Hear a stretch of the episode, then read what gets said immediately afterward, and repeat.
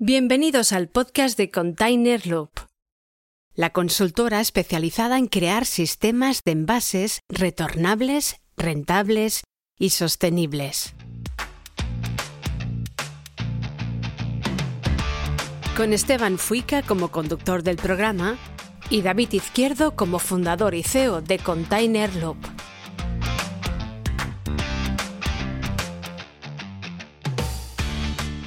En este podcast hablamos sobre la importancia que tiene la economía circular en la industria.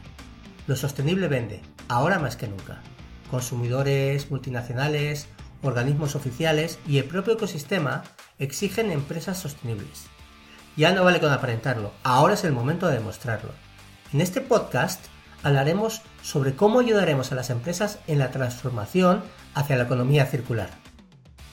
Hola, mi nombre es David Izquierdo y soy el CEO de Container Loop. Hola, mi nombre es Esteban Fuica y soy el presentador de este podcast. Y esto es Container Loop.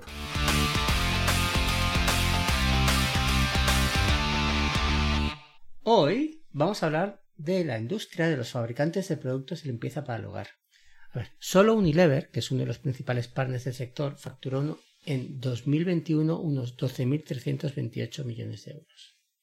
Todos sabemos que en la pandemia se ha gastado mucho producto de limpieza, como por ejemplo los productos de desinfección, ¿no? Como el gel desinfectante de las manos, que fueron los reyes en todos los hogares de España, ¿verdad? Ahora vamos a hablar del antes y el después de la industria, sobre todo lo relacionado con los envases retornables.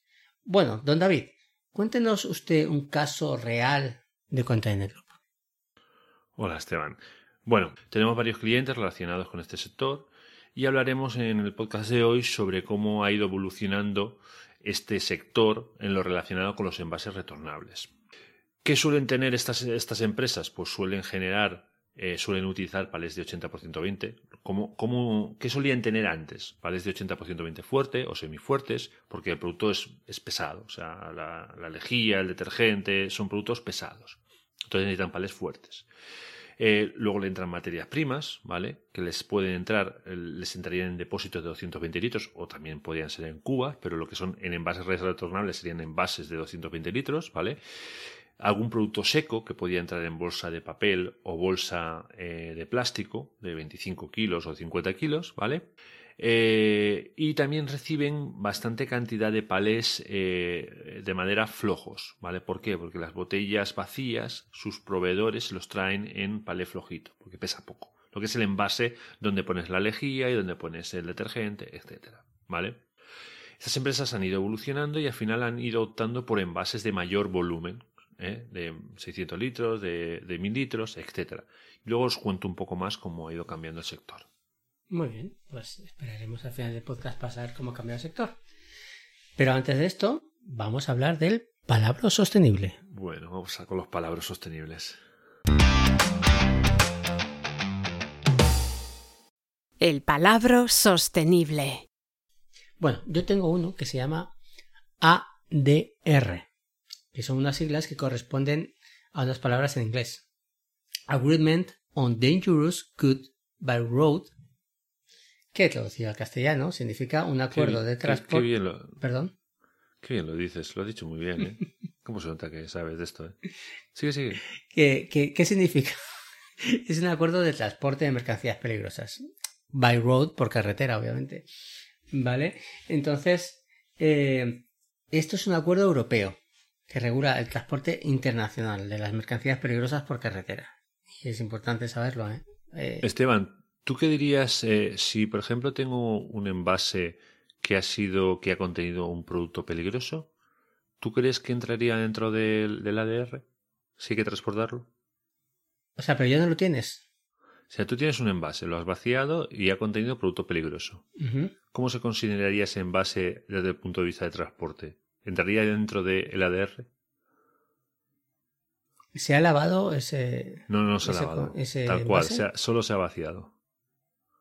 Si solo se ha vaciado, en teoría debería ser peligroso aún. Correcto. Se tiene un envase en cuanto, aunque esté vacío, en el momento que ha contenido sustancias peligrosas, a no ser que se le haga un tratamiento para quitarle eh, las sustancias peligrosas, se considera como un producto peligroso y se tiene que transportar con ADR. O sea, que ha aprobado el examen. Ay, ahí, ahí te estaba poniendo a prueba a ver si lo sabías. vale, vale. Venga, yo tengo otro. Mira, este tiene que ver con. eh, se llama cuéntame. APQ. Almacenamiento de productos químicos, ¿vale? Es la normativa que rige el almacenamiento de productos químicos o sustancias peligrosas en, en los almacenes de las empresas. Entonces, rige lo que tiene que ver con los cubiertos de retención, lo que tiene que ver con eh, los armarios de protección, etcétera. Es una normativa que acoge todo lo que tiene que pasar con eso. Perfecto. Vale, muy bien. Continuamos, caballero. Vale, Ah, yo voy a hacer, mm, como tú te, te enrollas como las persianas, yo voy a ser cortito, ¿vale? vale. Voy a, poder, voy a decir uno más. LER, con una sola E, que es la lista europea de residuos, que son códigos, ¿vale? Los códigos LER.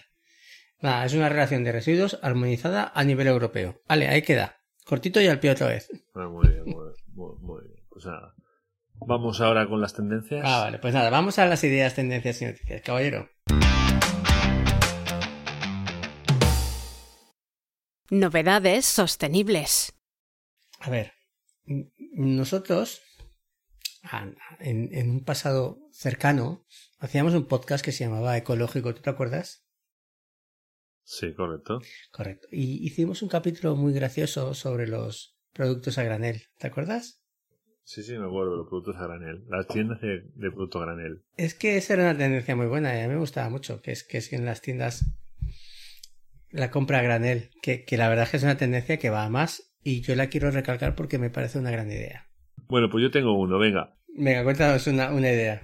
Eh, los IBCs, ¿vale? Los IBCs, bueno, a ver, eh, los IBCs se pueden reutilizar, pero tienen que pasar por un proceso de lavado. Muchas empresas del sector tienen, eh, empiezan a tener máquinas que permiten el lavado de esos IBCs, sin tener que pasar por el gestor autorizado y ahorrando transportes. ¿Qué sucede? Normalmente las empresas que se dedican a, a tema de lejías, detergentes, etcétera, tienen las instalaciones preparadas para ese tipo de producto, por lo que hemos dicho antes de la normativa APQ. ¿Vale? Si tú lavas dentro de esas mismas instalaciones, no tienes que transportar el residuo, eh, digamos el contenedor lleno, el IBC lleno de con los restos, ¿vale? Con ADR, etcétera, etcétera, hasta gestor. Si tú lo lavas en tus mismas instalaciones y lo dejas limpio, también tienes tú la depuradora para poder tratar ese pozo que te queda. Entonces, yo recomiendo que se monten pequeñas plantas dentro de las mismas empresas para lavar los IBCs sin tener que transportarlos. Una vez que esos IBCs están lavados y ya salen limpios, ya no necesitan ser transportados con ADR y su mismo proveedor los puede eh, reutilizar directamente. Entonces yo recomendaría que se lavaran en las mismas instalaciones de los propios eh, fabricantes de los productos de limpieza. Vale, o sea que recomiendas que se la den en las mismas instalaciones de los propios fabricantes de productos de limpieza. Muy bien. Correcto. Y eso ahorraría mucho coste. Tú sabes que los IBCs, ¿qué pasa cuando un IBC se pincha? Lo que es el, la parte de plástico rígido, ¿vale? Que tiene el IBC. ¿Qué sucede si lo pinchas? ¿El depósito? Pues. Sí. Pues que no sé, a lo mejor lo tienes que tirar ya o lo tienes que reciclar. No lo sé. Bueno, pues hay una forma de, de no tirarlo. O sea, tú puedes sacar ese depósito y meterle otro depósito nuevo. Y todo lo que está afuera podría seguir siendo utilizado. Un cuerpo nuevo, que llaman, tiene un coste de unos 40 euros y el depósito completo igual vale 160.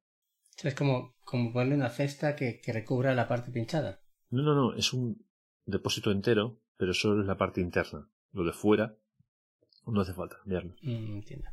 Correcto. Entonces, eso es una tendencia que se está empezando a usar ahora. Digamos, sustituir el cuerpo en lugar del contenedor entero. Claro, claro. Cuando uno está dañado o cuando hay otro problema. Cuando tú tienes unos pozos de un producto que es muy difícil de limpiar, sucede lo mismo. Si yo no lo puedo limpiar, no lo puedo utilizar. Le quito el depósito y le meto uno nuevo. Para, por ejemplo, para utilizar producto alimentario también. Claro, si está hay un producto peligroso, no vas a ponerle un producto alimentario. Si es un cuerpo nuevo, sí lo puedes hacer. Eso está muy bien, me ha gustado mucho. Caballero, ¿nos vamos? ¿Nos vamos? Sí, vamos. Vámonos, venga, al momento Lane. Venga, vamos para allá. Venga, vamos a montar Cavidad. Momento Lame. Bueno, pues yo, yo he traído he traído una idea que aprovechando lo que has dicho antes del tema de los graneles, ¿vale? De las tiendas de granel, se me ocurre una idea. Eh, vamos a poner un ejemplo, una tienda de alimentación tiene tomate, tomate frito o tomate triturado o tomate triturado, vamos. Entonces, yo podría traer un contenedor retornable grande de, granel que fuera directamente a la máquina expendedora que tira ese tomate a un bote que lleve el consumidor y chupar directamente con una, con una aspiradora de estas que hay para aspirar producto, rellenar el bote y ese depósito cuando quede vacío pues sería lo que se llevaría otra vez al fabricante para volver a llenar. O podríamos utilizar también algún tipo de bolsa o algo por el estilo. Entonces ahí ahorraríamos pues todas esas garrafas de 25, de 30 litros, todos esos envases más pequeños y utilizaríamos un envase retornable que a lo mejor podría ser de 200 kilos, imagínate. También. ¿Cuántas, cuántas botellas pequeñas caben en 200 kilos de, de, producto? O, por ejemplo, mira, como estamos hablando de los productos de limpieza, pues la lejía, por ejemplo, pues puedes llevar un contenedor de lejía y rellenar, digamos, una botella que tengas en casa, por ejemplo o de detergente o de lavavajillas o de lo que fuera, rellenarlo en lugar de tener que ir cada vez con un envase nuevo. Eso está muy bien. Pero yo recuerdo que antiguamente los palets eran estos semifuertes, normalmente no tenían retorno y los bidones estos con material líquido de materias primas. Todo esto nos hemos quedado todos pensando ah, vale, cómo solucionar eso. Claro, se me había olvidado el otro. es que se me había olvidado. Bueno, a ver, eh, te pongo un caso concreto. Mira, es un caso muy tonto. Me pasó en, en uno de nuestros clientes en el que les, eh, les íbamos a vender palés, ¿vale? Y resulta que ellos eh, generaban mucha cantidad de palet eh, flojo. Palet flojo es un palet que tiene un taco pequeñito, que es para poner, pues, por ejemplo, los envases que hemos hablado antes, ¿vale? Entonces, esta gente lo estaba haciendo más o menos bien. O sea, el proveedor le llevaba los envases, cuando estaban vacíos los palés, se volvía a llevar los palés otra vez, se los volvía a cargar con envases, tenían una especie de acuerdo, ¿no? Entonces, el mismo que le vendía los envases le retiraba los palés para luego volver a llenarlos, ¿vale? Hasta ahí perfecto, ¿no? Parece un buen sistema, ¿correcto? Sí. Vale. Sí, sí, sí. Pero cuando tú estás eh, eh, vaciando un palé de envases, en un palé de envases normalmente caben la misma cantidad aproximada eh, vacíos que cargados, ¿vale? O, o más menos, ¿no? A lo mejor un poco más vacío por el peso, ¿vale? Tú tienes en el punto de generación, o sea, en el punto de llenado, en la línea de producción donde llenas, tienes un palé flojo, ¿correcto? Correcto. ¿Qué tienes que hacer con ese palé flojo cuando lo vacías? Sacarlo de la línea de producción con más palés y llevarlos hasta un lugar de almacenamiento. Si tú en lugar de utilizar ese palé flojo, utilizas el mismo palé que utilizas cuando llenas el envase para rellenar, o sea, para poner los envases, estás evitando el transporte de ese palé hasta el lugar de almacenamiento, el transporte del proveedor hasta su empresa otra vez y el posterior llenado. ¿Qué viene a decir? Que me traigas el palé que yo uso para que cuando lo vacío lo use en la línea de producción directamente. ¿Me has entendido? Sí, o sea que la línea de producción del coste del envase de las botellas vacías sería cero. Exacto. Y el coste de retorno también. Claro, no hay coste de retorno. O sea que eso vendría a ser un momento Moment, perfectamente, un momento ¿no? correcto. Pero es una cosa absurda, nadie lo hace. O sea, ¿Por qué? No lo sé, pero es un, es un momento absurdo. O sea, Sí, hay empresas que lo hacen, Mercadona y todas estas empresas grandes lo hacen, las empresas de automoción lo hacen, pero leche, me estás trayendo un palé, te lo estás volviendo a llevar, tráeme el palé que yo uso. Si yo uso un europeo homologado, da igual que no haga falta un europeo homologado para transportar botellas de plástico vacías. Si al final, si ese palé cuesta, no sé, 8 euros por decir algo, me va, te va a costar a ti los mismos 8 euros que me va a costar a mí. Cóbrame 8 euros por el palé y yo lo vuelvo a meter en el sistema de producción y no lo manipulo internamente. Ni hago dos transportes. Entonces, eso a, al final abarata los costes y hace que mi proveedor me pueda vender más barato incluso. Porque no tiene que volver a llevar los palets para volverlos a cargar. Entonces son cosas tontas, pero muchas empresas no lo hacen. Vale, eso es un gran beneficio. Es, un momento, pues, cavilán. Sí, totalmente, cavilán, totalmente. Claro, es que estás, estás utilizando. A ver, lo que yo entiendo el problema que es el siguiente: el fabricante de los envases le cobra al eh, envasador el palet dentro del valor de la mercancía. O sea, si tú tienes 200 botellas dentro de un palet, pues tú le has metido una cantidad X por cada envase. coño, cóbrale el palé aparte. Si el palé cuesta 8, te va a costar 8 a ti y te va a costar 8 a ti. Entonces, cóbrale 8 y no tienes que comprar un palé tú. Con ese mismo palé lo utilizas y lo llevas al cliente final. Momento tonto. A ver, al final se usa eso, lo, de no tener que gastar el, europeo en vez de tener que gastar uno flojo. ¿Se está utilizando? En, esta empresa, en esta empresa no. Vaya. No, no, en esta empresa no se está utilizando. Se hacían, hacían eso lo que te decía, se volvían a llevar el palé, lo volvían a cargar y lo volvían a enviar. Pero es por esto, ¿eh? El concepto es súper tonto, pero es. Muchas empresas tienen el problema de que dicen, no, el palé es gratis. No, el palé no es gratis. O sea, el palé debería estar, igual que las bolsas cuando vas al, al, supermercado te la cobran, el palé lo deberían de cobrar obligatoriamente aparte.